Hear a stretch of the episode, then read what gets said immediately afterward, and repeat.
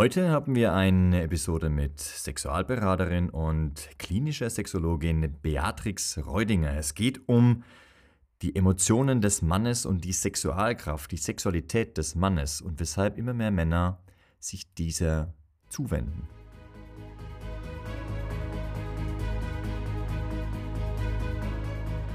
Neben Möchtegern Alphas, Schlappschwanz-Betas gibt's auch echte Unikade. Die wahren, authentischen Männer. Emotional stabil, innerlich gelassen verkörpern sie eine klare Vision und authentische Ideale. Und ganz nebenbei sind sie Meister ihrer männlichen Sexualität. Finde heraus, wozu du als moderner Mann wirklich gestanden bist.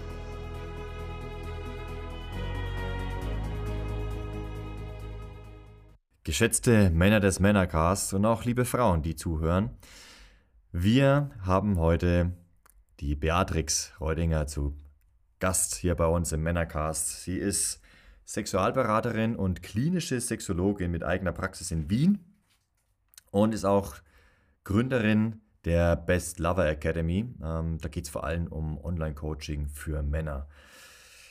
Ja, Beatrix, herzlich willkommen.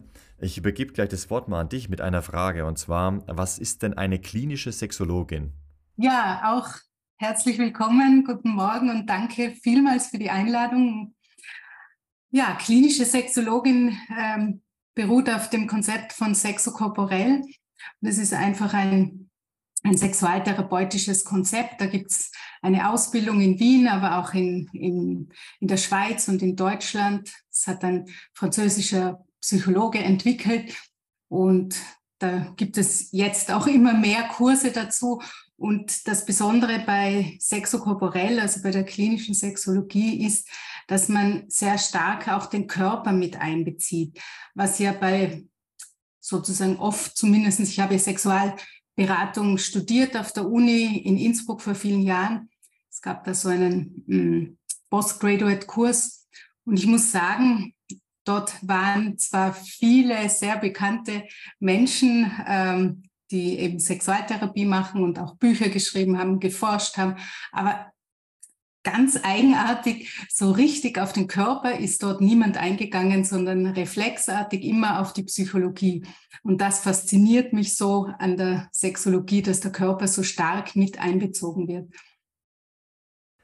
Ja, Beatrix, da bist du ja, da bist du ja genau richtig bei uns hier in der Männerakademie, denn wir gehen auch den Weg über die Verkörperung. Wahre Männlichkeit fängt bei uns über den Körper an oder durch den Körper, durch die Signale, die dort wahrgenommen werden und dass der Körper wieder ins Lot gebracht wird.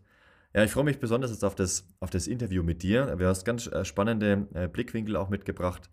Ähm, da tauchen wir doch gleich mal ein. Warum bist du als äh, Sexualberaterin oder als Sexologin vor allem mit Männern unterwegs? Wie, wie kam es dazu, dass du dich vor allem ähm, ja, um die, ja, um die Männer gekümmert hast, sozusagen, oder ähm, die Themen der Männer aufgegriffen hast, als Frau? Ja, das ist eine gute Frage und das werde ich tatsächlich natürlich sehr oft gefragt. Wie kam es dazu? Also ich habe, wie gesagt, äh, die Ausbildung, Ausbildung GEN gemacht. Ich habe sehr äh, viel verschiedene auch Zusatzausbildungen gemacht. Und dann habe ich die Praxis mit einer Kollegin zusammen äh, eröffnet, die heißt Eros und Du, ist in Wien. Und wir haben sozusagen ganz normale Sexualberatung gemacht für Frauen, für Männer und für Paare. Dann ist uns aber aufgefallen, dass eigentlich sehr wenig Männer kommen, dass äh, immer mehr Paare kommen. Und wir haben dann einen jungen Mann kennengelernt, den äh, Chris Lambens, äh, und der hat uns auf die Idee gebracht. Er hat gesagt, er möchte gerne ein Online-Coaching machen für Männer, aber er hat sozusagen nicht die Expertise, er hat äh, die, die Skills, wie man sowas macht. Und er hat sozusagen bei uns, ähm, er hat uns wie gecastet, also er hat auch bei uns so Probeberatung gemacht. Er hat sich einfach da informiert und hat sich viele angeschaut und dann hat er gesagt, das, was ihr macht und wie ihr es macht, eure Methoden und wie, wie, wie man sich da fühlt als Mann, das finde ich gut. Und ähm, ja, und dann hat er uns gefragt, ob wir das mit ihm zusammen machen. Und dann haben wir ja gesagt, auch weil wir gemerkt haben, das klassische Beratungssetting ist für Männer hm, nicht so für die meisten, sagen wir mal so. Für die meisten ist das nicht so äh, einladend oder sie fühlen sich nicht so wohl. und wir haben natürlich auch am Anfang gedacht, ja, ist das okay, als Frau das zu machen? Dann sind wir aber, ähm, ist unsere Erfahrung, kann man sagen, jetzt so, weil jetzt haben wir ja schon einige Jahre hinter uns und, und tracken das auch. Und wir fragen am Anfang, wir haben inzwischen auch männliche Coaches und wir fragen am Anfang immer, willst du zu einer Frau als, als also willst du eine Frau als Coach haben und, oder einen Mann? Und da haben wir so die Quote von sagen wir, 30 Prozent sagen, es ist egal, äh, 30 Prozent sagen, 35 Prozent sagen, sie wollen unbedingt zu einer Frau und ähm, der Rest sagt eher zu einem Mann. Also das heißt, ähm, also es ist so ein Drittel, Drittel, Drittel. Aber eher, mhm. Also es ist eigentlich kein Thema. Es gibt einfach verschiedene Typen und ich muss sagen, mir je mehr ich mich damit beschäftige, desto ähm, faszinierter bin ich von, von dieser Arbeit, weil ich einfach das Gefühl habe, ich kann damit einfach so viel verändern. Bei den Frauen ist es so, die haben sowieso schon sehr viel äh, gemacht im Thema Selbsterfahrung und es gibt sehr viele Kurse, sehr viele Bücher und ich habe das Gefühl, bei Männern gibt es einfach noch sehr wenig. Ja. Ihr macht ja auch etwas Ähnliches. Und ich finde, dass das, ich merke, dass sich einfach mehr Männer auf dem Weg, auf den Weg machen, äh, sich selbst zu erfahren, mit sich selbst in Kontakt zu kommen, äh, Persönlichkeitsentwicklung zu machen. Und eben da gehört natürlich das große Thema Sexualität äh, dazu. Ja. Und wie wie kannst du dann, wie kannst du Männern weiterhelfen, wenn du selber als Frau jetzt ja, anders mit Sexualität umgehst? Oder mit was für Themen kommen die Männer zu dir? Äh, und inwiefern kannst du dich da reindenken oder wo gibt es dann auch vielleicht auch Herausforderungen? Also erstens sind wir ein Beraterteam und wir haben auch äh, Männer und auch einen Urologen mhm. im Team. Ähm, Außerdem ist das ja mit vielen anderen Dingen auch so. Also dann dürfte es ja auch keinen Gynäkologen geben. Also ich muss ja nicht unbedingt alles selber erfahren, ähm, um, um, also um damit äh, umzugehen. Und natürlich, äh, wir haben Männer im Team. Wir sind in ein, wir haben Supervision auch mit meinem Lehrer, der äh, Wolfgang Kostenwein, der der damals die Ausbildung gemacht hat, ein sehr angesehener, renommierter und sehr viel in der Öffentlichkeit stehender Mann im Bereich Sexualität und äh, Sexologie und Sexualberatung. Der macht immer, also wir haben regelmäßig Supervision. Und es gibt einfach einige, wie soll ich sagen, Konstanten, äh, die gelten auch für Frauen. Also genau dieses äh, Körperbewusstsein. Also das ist jetzt mhm. nicht so viel Unterschied.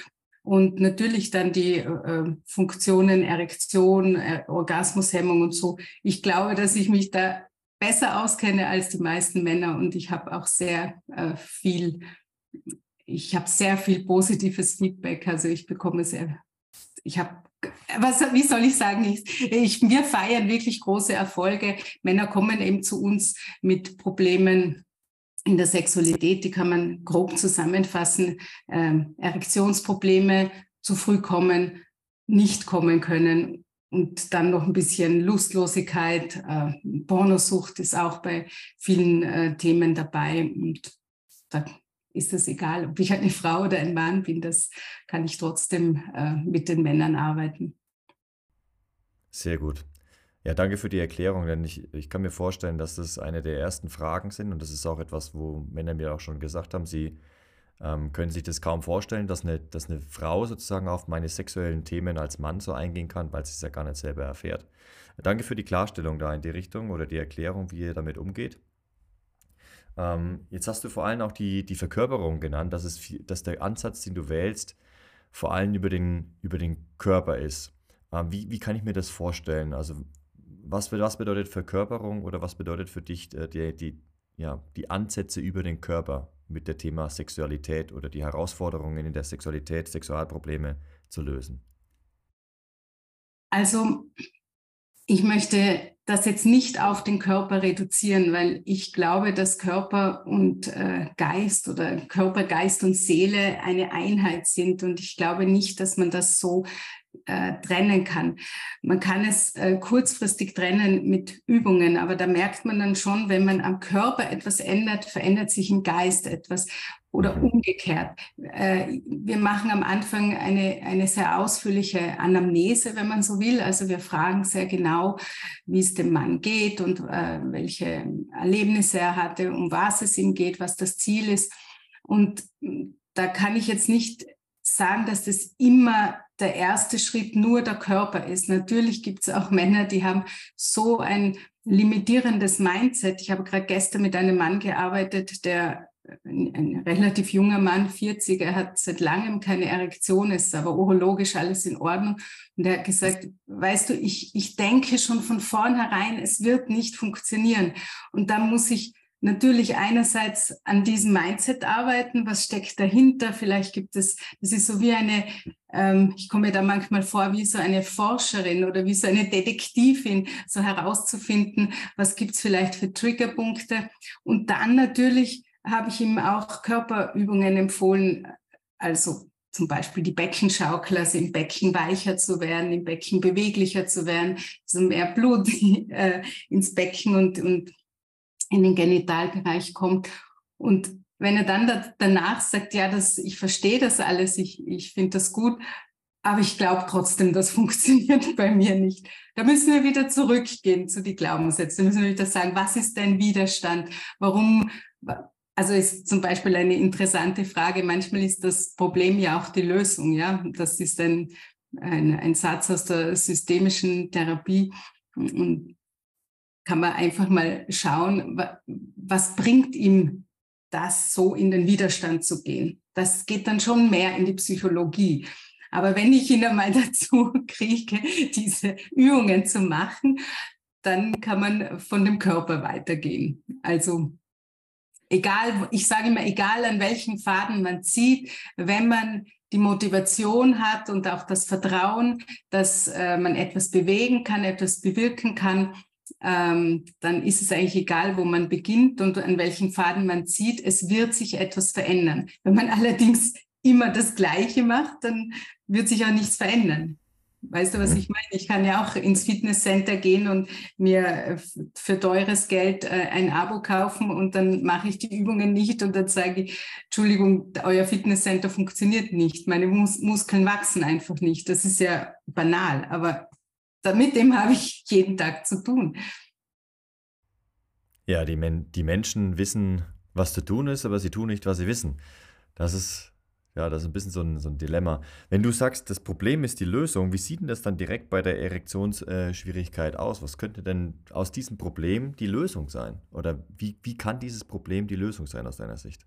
Naja, jetzt in dem Fall, wie gesagt, muss man zuerst schauen, äh, die Lösung für ihn sozusagen, sich äh, dem zu entziehen, der Sexualität zu entziehen, mit Lustlosigkeit, mit Erektions, ähm, sagen wir mal, Potenzprobleme, Potenzschwäche, ähm, sich quasi wie zu entscheiden, das nicht zu haben. Das klingt jetzt auch äh, komisch, aber er ist gesund, er kann es eigentlich, er er macht die Übungen nicht. Und dann muss man natürlich fragen, was, um was geht's? Will er nicht in den Kontakt kommen? Will er nicht in die Nähe kommen?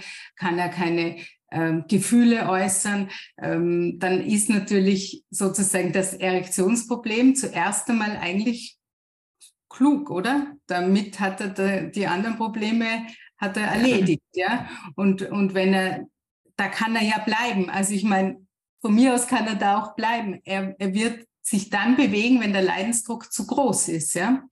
Also wenn, wenn der Leidensdruck zu groß ist und er sagt, so jetzt reicht jetzt will ich was machen und dann kann ich ihm eben zum Beispiel einige körperliche Körperübungen äh, vorschlagen. Aber das ist so ein Gesamtpaket. Er muss sich bewegen, er muss etwas tun. Dieser Mann zum Beispiel, der, der hatte fünf Jahre tiefenpsychologische ähm, Behandlung hinter sich. Also der war wirklich in psychotherapeutischer Behandlung und nicht nur in irgendwelcher, sondern in tiefen psychologischer, also psychoanalytischer. Damit ist er nicht weitergekommen. Okay. Das heißt, du, du findest anhand dessen, was der Mann alles, alles schon gemacht hat, findest du einfach den nächsten Hebel und äh, wirst daran auch einfach dann ziehen und gucken, wie sich das System einfach verändert. Das muss beobachtet werden aus verschiedensten ja, ja, Genau, es gibt keine Patentlösung für, für jeden Mann. Also es ist wirklich sehr unterschiedlich und es hängt immer davon ab, auch natürlich, wie ähm, wie die Beziehung zum Coach ist, da sind wir wieder beim Anfang der Frage. Äh, er, er, muss natürlich Vertrauen zu mir oder meiner Kollegin oder meinem Kollegen haben. Es muss einfach eine gute, einen guten Kontakt geben. Dann kann er sich da auch hingeben und, und Vertrauen fassen und einfach auch einmal etwas machen, was für ihn vielleicht am Anfang Widerstand auslöst oder nicht so viel Sinn macht. Aber meine Erfahrung ist, dass die meisten dann ähm, schnell reinkommen, sich da merk, schnell merken, dass sich äh, etwas verändert, beim einen schneller, beim anderen langsamer.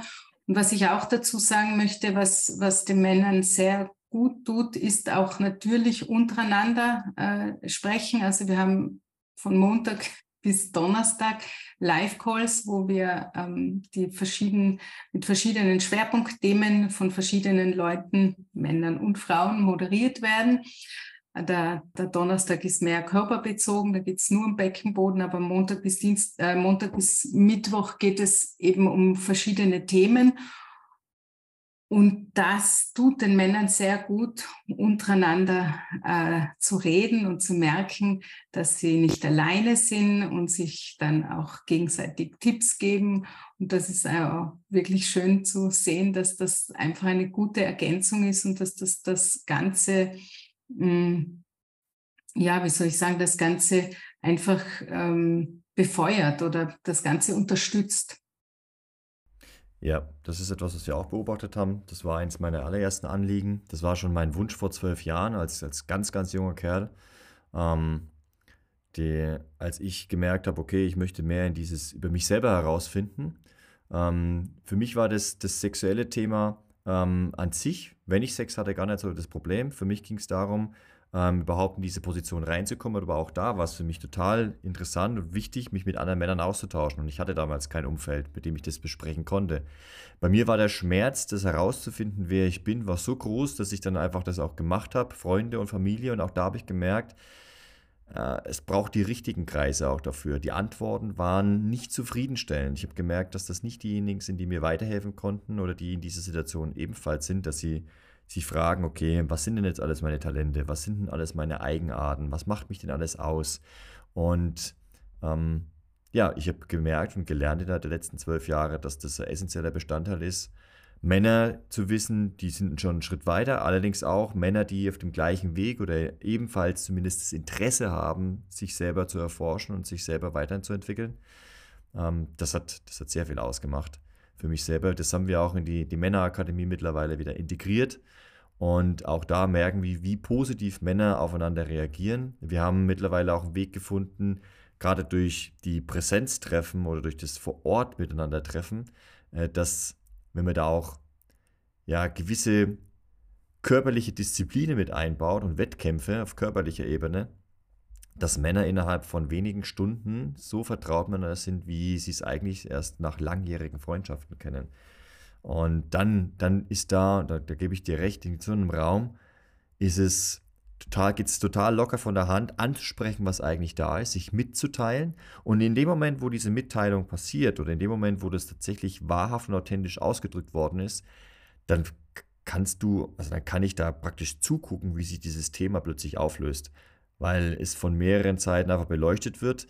Derjenige merkt, es ist völlig okay. Er kann alles wahrnehmen, was da eigentlich ist. Er kann tatsächlich das Problem sehen und hat auch viel größere Motivation, tatsächlich in die Tat zu kommen. Also genau dieser Austausch finde ich enorm wichtig.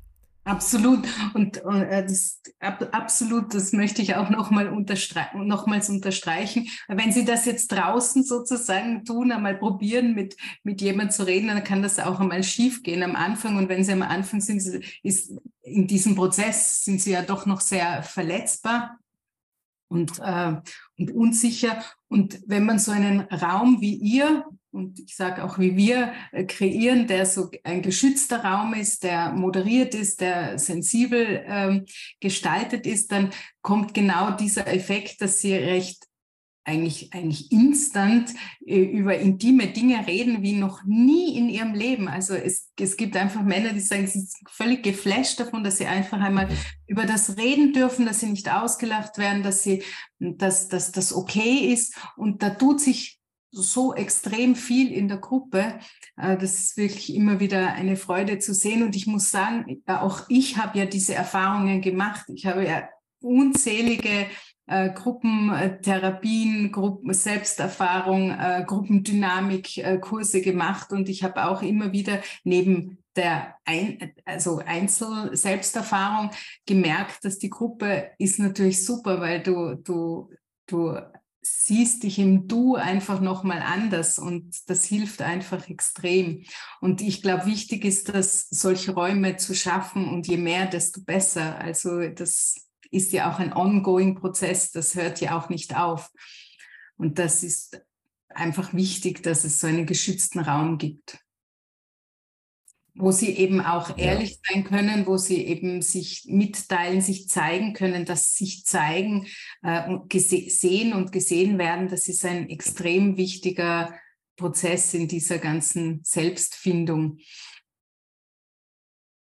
Ja, sehr schön. Sehr schön. Beatrix, du, du bringst demnächst, also gegen Ende des Jahres, auch ein Buch raus. Das heißt äh, Best Lover. Äh, worum geht es in dem Buch? Erzähl mal kurz. Also es heißt Best Lover und das halt im Untertitel so spürst du mehr, steuerst besser deine Lust und fühlst dich freier beim Sex. Ich habe das jetzt gerade abgegeben, es wird gerade endkorrigiert im Verlag, das ist der Goldeck Verlag, ein österreichischer Verlag. Das ist mein zweites Buch ähm, und ja, worum geht's? Es geht natürlich äh, genau darum, es geht, ähm, wie Männer mit sexuellen Problemen, ich kann es zusammenfassen, wie Männer mit sexuellen Problemen umgehen, wir ähm, umgehen können. Wir erzählen, beziehungsweise ich erzähle äh, aus, aus der Praxis, aus dem Best Lover Programm. Ich zitiere einige ähm, Teilnehmer und ich, ich geht natürlich um Erektionsprobleme, um Orgasmushemmung, übrigens etwas, was viel zu wenig in der Öffentlichkeit ähm, präsent ist. Auch in meinen Ausbildungen habe ich so gut wie nie über Orgasmushemmung bei Männern gehört. Und jetzt haben wir sehr viele, die dieses Thema haben. War ich selber überrascht. Und natürlich äh, das zu früh kommen. Auch da war ich überrascht, dass es nicht nur junge Männer betrifft, sondern eben sehr oft auch äh, Männer, die 40 und, und, und 50 und älter sind.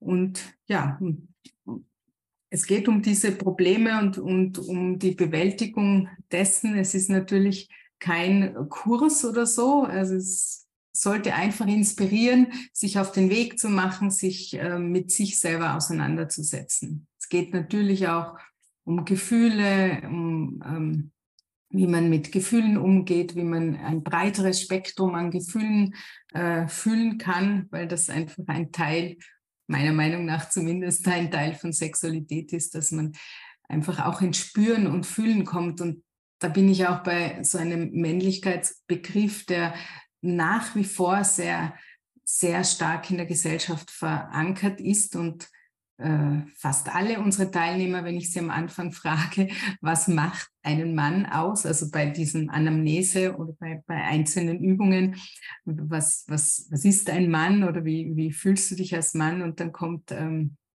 kommt zu 95 Prozent ein Mann muss stark sein und darf keine Gefühle zeigen. Also jetzt verkürzt gesagt.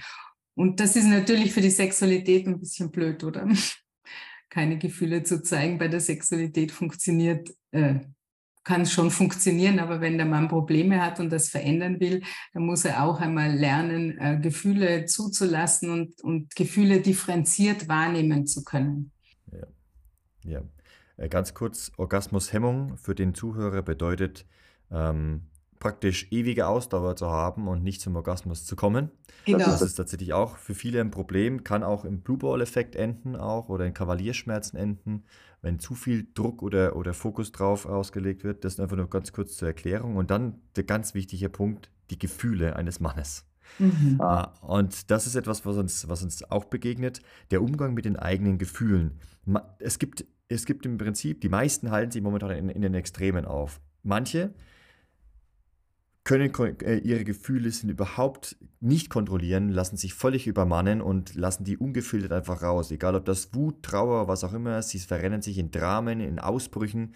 Äh, das ist das eine Extrem und das andere Extrem ist es, und das passiert auch sehr, sehr oft bei den Männern, dass sie unangenehme Situationen, Konflikte einfach über sich ergehen lassen, einfach aussitzen und gar nichts tun. Und keins der beiden Extreme ist besonders gesund. Das eine ist allerdings noch, auch wenn es äußerlich destruktiv erscheint, ist immer noch innerlich gesünder, wenn ich diese Emotion einfach ungefiltert rauslasse, es ist zumindest aus meinem System erstmal raus. Ich habe dann zwar ein bisschen Stress und Konsequenzen mit allen Dingen, die ich aufzufangen habe, allerdings im Vergleich zu dem, was ich mir antue, wenn ich das einfach immer nur runterschlucke, indem ich das einfach immer nur in mich hineinfresse, das wütet und wird irgendwann zu Krankheiten oder eben auch zu ähm, sexuellen Dysfunktionen führen, weil das ist Stress und dieser Stress auf dauerhafter Basis tut seinen destruktiven Teil einfach am, am Körper. Was ist denn aus deiner Sicht? Ich habe das sehr oft im Männercast thematisiert. Jetzt interessiert es mich mal aus deiner Sicht. Was ist denn aus deiner Sicht ein gesunder Umgang äh, mit Emotionen für den Mann? Ja, also ich gebe dir da in allem, was du gesagt hast, zu 100 Prozent recht. Ähm, Gefühle zu unterdrücken, vor allem auch sowas wie Wut oder Trauer, also die sogenannten schlechten Gefühle, die man eigentlich nicht haben will, die zu unterdrücken, ist auf jeden Fall ungesund, psychisch und physisch. Ähm, ähm, ich unterscheide nochmals zwischen Gefühlen und Emotionen. Ähm, das hilft auch vielen, ähm, diese Unterscheidung ist jetzt einmal äh, theoretisch, aber man kann sie schon äh, dann im eigenen Leben verorten, dass man sagt, Gefühle ist das, was im Hier und Jetzt ist. Also das ist so unmittelbar. Das ist das auch, was meine Sinne wahrnehmen. Also mir ist kalt oder etwas Unmittelbares, zum Beispiel mein Hund ist gestorben, ich bin traurig, ja, das, das ist angemessen ähm, oder mein Drucker druckt nicht, das ärgert mich, das ist ein angemessenes Gefühl.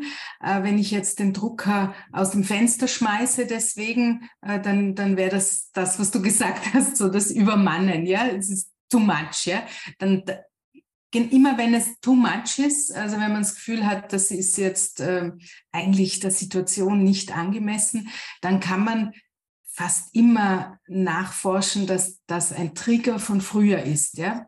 Und jetzt gibt es einfach mal die, die terminologische Unterscheidung. Äh, das Gefühl ist im Hier und Jetzt und die Emotion ist von früher, also als, als Trigger. Und da kann man dann natürlich schauen, okay, was ist da los, an was erinnert mich das, was ist der Auslöser und da kann man dann kann man dann daran arbeiten, ja, dann kann sich das verändern. Und ansonsten äh, empfehle ich einfach allen, also allen Menschen, sich mit den Gefühlen auseinanderzusetzen und so in eine radikale Ehrlichkeit zu kommen. Ja? Also wirklich zu schauen, immer wieder ein Check-in zu machen, was ist jetzt gerade los? Äh, was spüre ich und, und das auch zulassen, auch die sogenannten negativen Gefühle, so wirklich auch sagen kann, dass man Wut oder Traurigkeit, das kann auch etwas Schönes sein.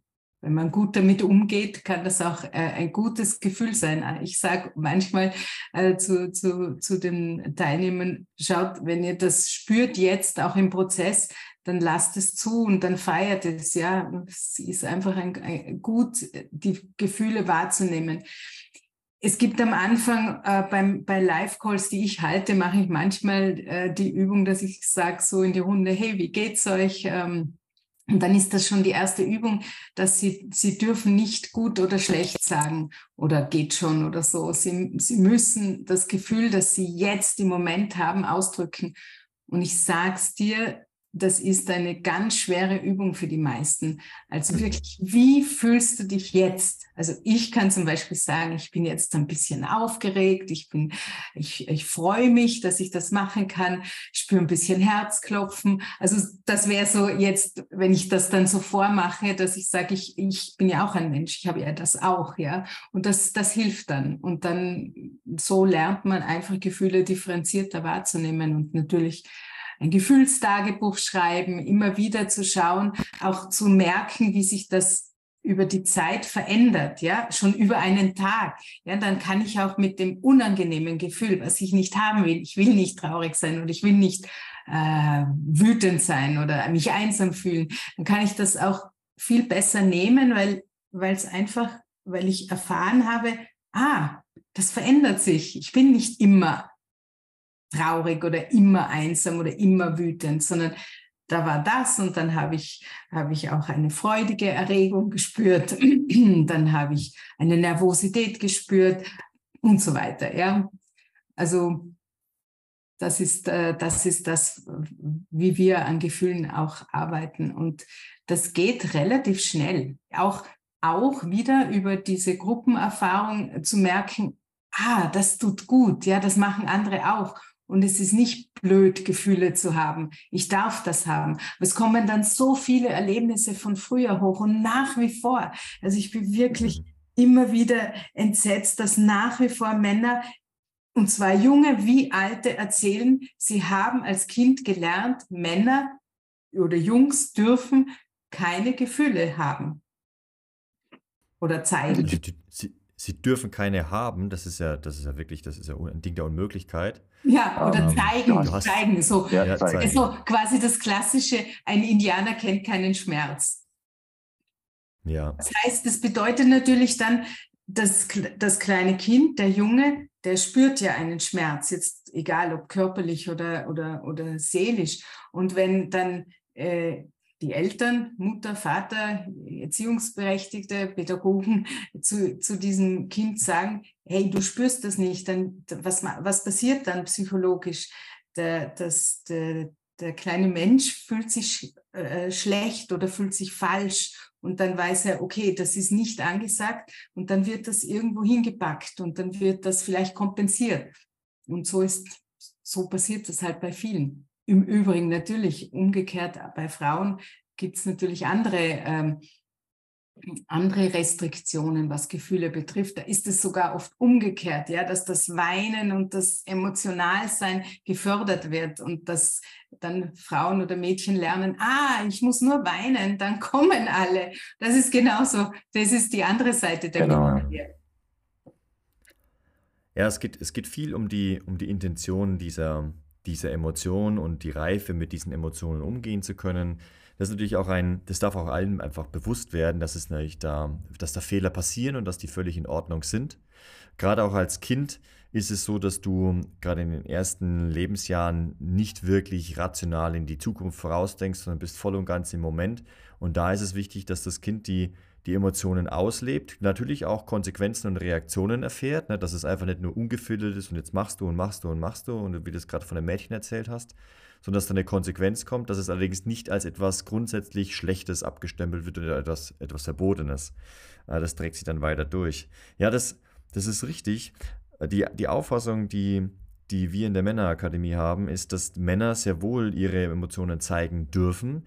Allerdings, eh, wenn sie damit wenn sie das meistern oder wenn sie die Reife in die emotionale Reife haben, dann können sie auch erkennen, ob es gerade auch der richtige Platz oder der richtige Zeit ähm, ist, die, was, was die Handlung aus dieser Emotion heraus angeht. Das ist das, was du gesagt hast. Ähm, du kannst sehr schnell erkennen, ob eine Emotion als angemessen erkannt wird oder eben nicht. Und gerade wenn ich das jetzt auch lernen will, weil die meisten Männer haben es einfach nicht gelernt, das ist etwas, was wir auch beobachtet haben, der Umgang mit Emotionen ist ein ganz heißes Pflaster.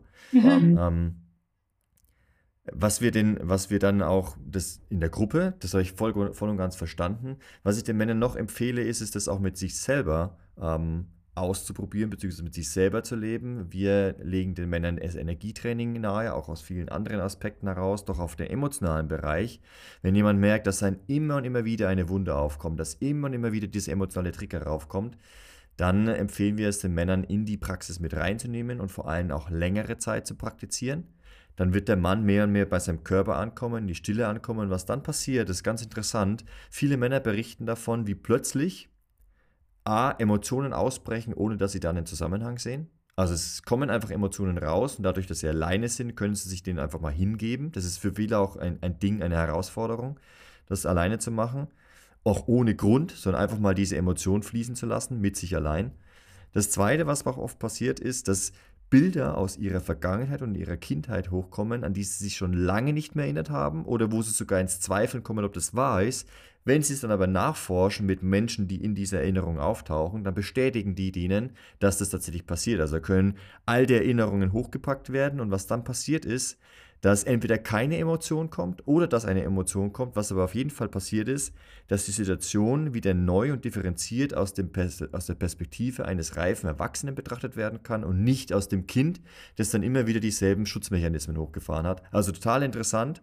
Ähm, das als Basis, wenn die Männer das einmal erlebt haben und dann in diese Gruppengespräche reingehen, da machen wir richtig krasse Erfahrungen, weil sie merken, okay, die anderen haben das auch die anderen merken das. Da ist dann zuerst mal, was habt ihr so erfahren während der Praxis und was ist so los? Äh, und dann tauschen sie sich dementsprechend aus und die Unterstützung, die da dabei auch einfach entsteht und die Dynamik, die ist, ist bahnbrechend. Ne? Also es, es ist Wahnsinn, wie das neu integriert werden kann. Und gerade dieses, das ist wieder so eine Sache mit diesen Emotionen, wo gebe ich die preis? Gerade am Anfang, wenn ich da gelernt habe, ich darf sie gar nicht preisgeben, ist es wichtig, solche geschützte Räume aufzusuchen, entweder mit mir alleine oder mit anderen. Und aus denen heraus lerne ich dann, wie ich generell mit meinen Emotionen umgehe, was ich mitteile, was ich empfinde und wo ich vielleicht auch wirklich gar nicht will, dass jemand anderes das jetzt gerade erfährt, das behalte ich für mich, was da losgeht. Oder vor allem, dass gewisse Handlungen mit Vorsicht zu genießen sind, weil ich merke, das tue ich jetzt eigentlich nur, weil ich einen alten Schutzmechanismus bediene, weil ich mich gerade angegriffen fühle, weil ich mich gerade verwundet fühle und jemand anders verletzen will. Äh, und dann werden die Männer da immer sensibler auf, auf diesem Gebiet. Mhm. Das ist der, das ist der rein körperliche Ansatz, mit dem wir einfach reinstarten. Wie startet ihr in, in, in, also wo ist bei euch da sozusagen dann der, der Startpunkt, wenn ihr da reingeht in solche Thematiken? Du meinst jetzt, was Gefühle und Emotionen? Ja, ganz genau, ja. Genau. Ja, also einerseits mal auch über das äh, Kognitive, dass man genau das, was wir jetzt alles besprechen, auch einmal erklärt, ja, dass man das versteht, dass man den, überhaupt den Überbau versteht. Und dann geht es halt auch darum, dass man ähm, äh, dass man eben zum Beispiel ein Gefühlstagebuch schreibt, dass, dass, dass, dass der Mann äh, überhaupt Gefühlswörter äh, kennenlernt, dass er äh, einen, einen differenzierten äh, Sprach, äh, einen Wortschatz hat. Kennst du eh das Zitat von dem Philosophen Ludwig Wittgenstein? Äh, die Grenzen meiner ähm, Welt sind die Grenzen meiner Sprache. Also mhm. über, über das, was ich, äh, wo, worüber ich keine Wörter habe, kann ich auch nicht sprechen und das kann ich dann auch nicht so empfinden. Ja? Und das ist zum, mal, zum Beispiel ähm, die, die Übungen. Und dann natürlich äh, das Aufschreiben, ähm, ein bisschen in die Kindheit zurückgehen, zu schauen, wo, wo erinnert mich das Gefühl, was, was, wie du jetzt gesagt hast, was sind da. Ich meine, ich muss dazu sagen, Disclaimer, wir machen keine Therapie, keine Psychotherapie. Das wollen wir auch nicht. Wir gehen, wir gehen da kurz rein, damit er ein, eine Awareness hat, dass das ein Teil unserer Thema ist ja Sexualität, dass ohne Gefühle, ohne Wahrnehmung der Gefühle er auch keine äh, ekstatische, äh, erfreuliche, äh, lustvolle, sinnliche Sexualität äh, haben kann und auch nicht in Kontakt gehen kann. Was macht eine Frau mit einem Mann, mit dem sie Sex hat, der keine Gefühle, keine Hingabe zeigt in jeder Richtung? Ja, also da, da fängt es ja schon an. Also insofern unser Programm ist immer relativ zur Sexualität. Ja, das, das streift dann immer so Themen und dann kommt man immer wieder zurück zur Sexualität, wo man dann auch fragt, wie ist es dir gegangen? Was hast du gefühlt? Und da kommen dann auf einmal äh, einfach äh, Erkenntnisse, boah, eigentlich gehe ich in die Sexualität und bin traurig oder eigentlich gehe ich rein und, und fühle mich ganz unsicher und klein hm, das wirkt natürlich auf den Körper, aber der hat das noch nie so sich ausgedrückt. Er sieht nur, mein Penis steht nicht. Er funktioniert nicht. Mhm. Und wenn er sich dann bewusst ist, boah, ich fühle mich eigentlich so klein und mickrig und unsicher und weiß ich nicht, was ist hässlich, dann muss man wieder zurückgehen, ja, dann, dann geht man wieder über die Gefühle und dann gibt es natürlich auch Selbstwahrnehmungsübungen, ähm, anders masturbieren, äh, sich anders anzufassen, äh, sich einfach einmal sich selber anders zu begegnen. Spiegelübungen und so weiter. Und, und das wirkt dann alles ineinander. Einfach zu sagen, ja, okay, jetzt bin ich irgendwie traurig oder fühle mich klein. Ähm, und das auch einmal auszusprechen und auszuhalten, dass es so ist, ist der erste Schritt. Und dann kann man sozusagen von da weg weitergehen. Mhm. Wie wie? Wie schreibe ich denn so ein, wie, wie schreibe ich denn so ein Gefühlstagebuch? Was kommt, was kommt da rein und wie oft schreibe ich das am Tag? Ja, äh, unterschiedlich. Also das, da kann man ja viele verschiedene Varianten machen. Ähm, wir haben es jetzt so, dass, dass er einfach mal jeden Tag am Abend äh, aufschreiben muss, was er über den Tag gefühlt hat. Ja, das ist jetzt natürlich, Achtung, nicht ganz im Hier und Jetzt, das ist auch schon, muss er nachdenken, aber es, es geht darum, die Awareness zu schulen. Also wir sagen, hey, geh doch einfach mal mhm. durch den Tag und, und dann versuch dich am Abend zu erinnern, ah, okay, da war ich, da ist das passiert, da ist das und nur mit Stichworten, nicht jetzt große Geschichten. Und, und dann hat er quasi wie so jeden Tag wie so eine, eine Tabelle von verschiedenen, äh, die schicken uns das hier dann und es ist wirklich interessant, äh, auch immer wieder für mich erstaunlich, wow, wie sich das über den Tag verändert.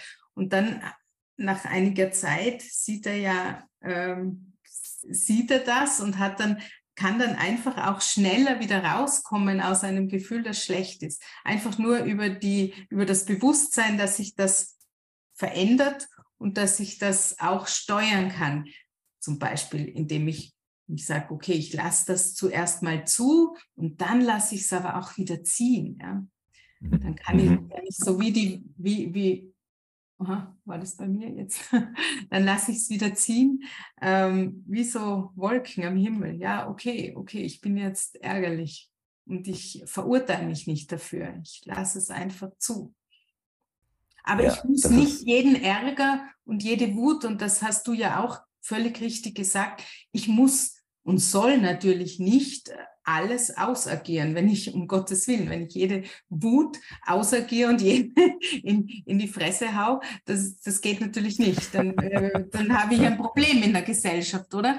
Also da muss ich dann schon äh, Impulskontrolle haben. Aber auch das machen wir jetzt natürlich nicht, aber habe ich selber auch oft gemacht in irgendwelchen Retreats, einfach einmal die Wut ausagieren, auch wenn sie jetzt äh, sozusagen erinnert ist. Ja, also ich erinnere mich an irgendetwas und agiere sie aus. Keine Ahnung, ich schlage drei Stunden auf dem Polster ein. Ja, also richtig. Da, da, es kommt darauf an, wo die Männer stehen. Es kommt darauf an, was sie gerade was auszuleben ist. Entweder das Ausagieren oder eben dann halt die Impulskontrolle. Das ist genau das, was wir vorhin auch gesagt haben. Und ich glaube, die Männer können das ganz gut nachempfinden, weil das, was du gerade erzählt hast, erinnert mich sehr an Meditation und die angeleitete Meditation in Bezug auf Gedanken auch generell. Äh, das können Männer natürlich auch wieder sehr leicht greifen, indem sie einfach mal die Brücke schlagen, dass Emotionen kommen und gehen, genauso wie Gedanken kommen und gehen. Und nur weil der Gedanke kommt, muss er nicht richtig sein und ich muss ihn auch nicht sofort aussprechen. Gott, wenn das passieren würde, dann würden wir nur am, Reden und am, Blab, am Plappern sein. ähm, doch das, das zu beherrschen, was ich dann ausspreche, nur weil ich gerade darüber nachdenke, das, das kriegen ja auch die meisten Männer dann schon viel, viel besser hin, als mit den Emotionen umzugehen. Doch es ist im Prinzip ja ähnlich dann ne, zu behandeln.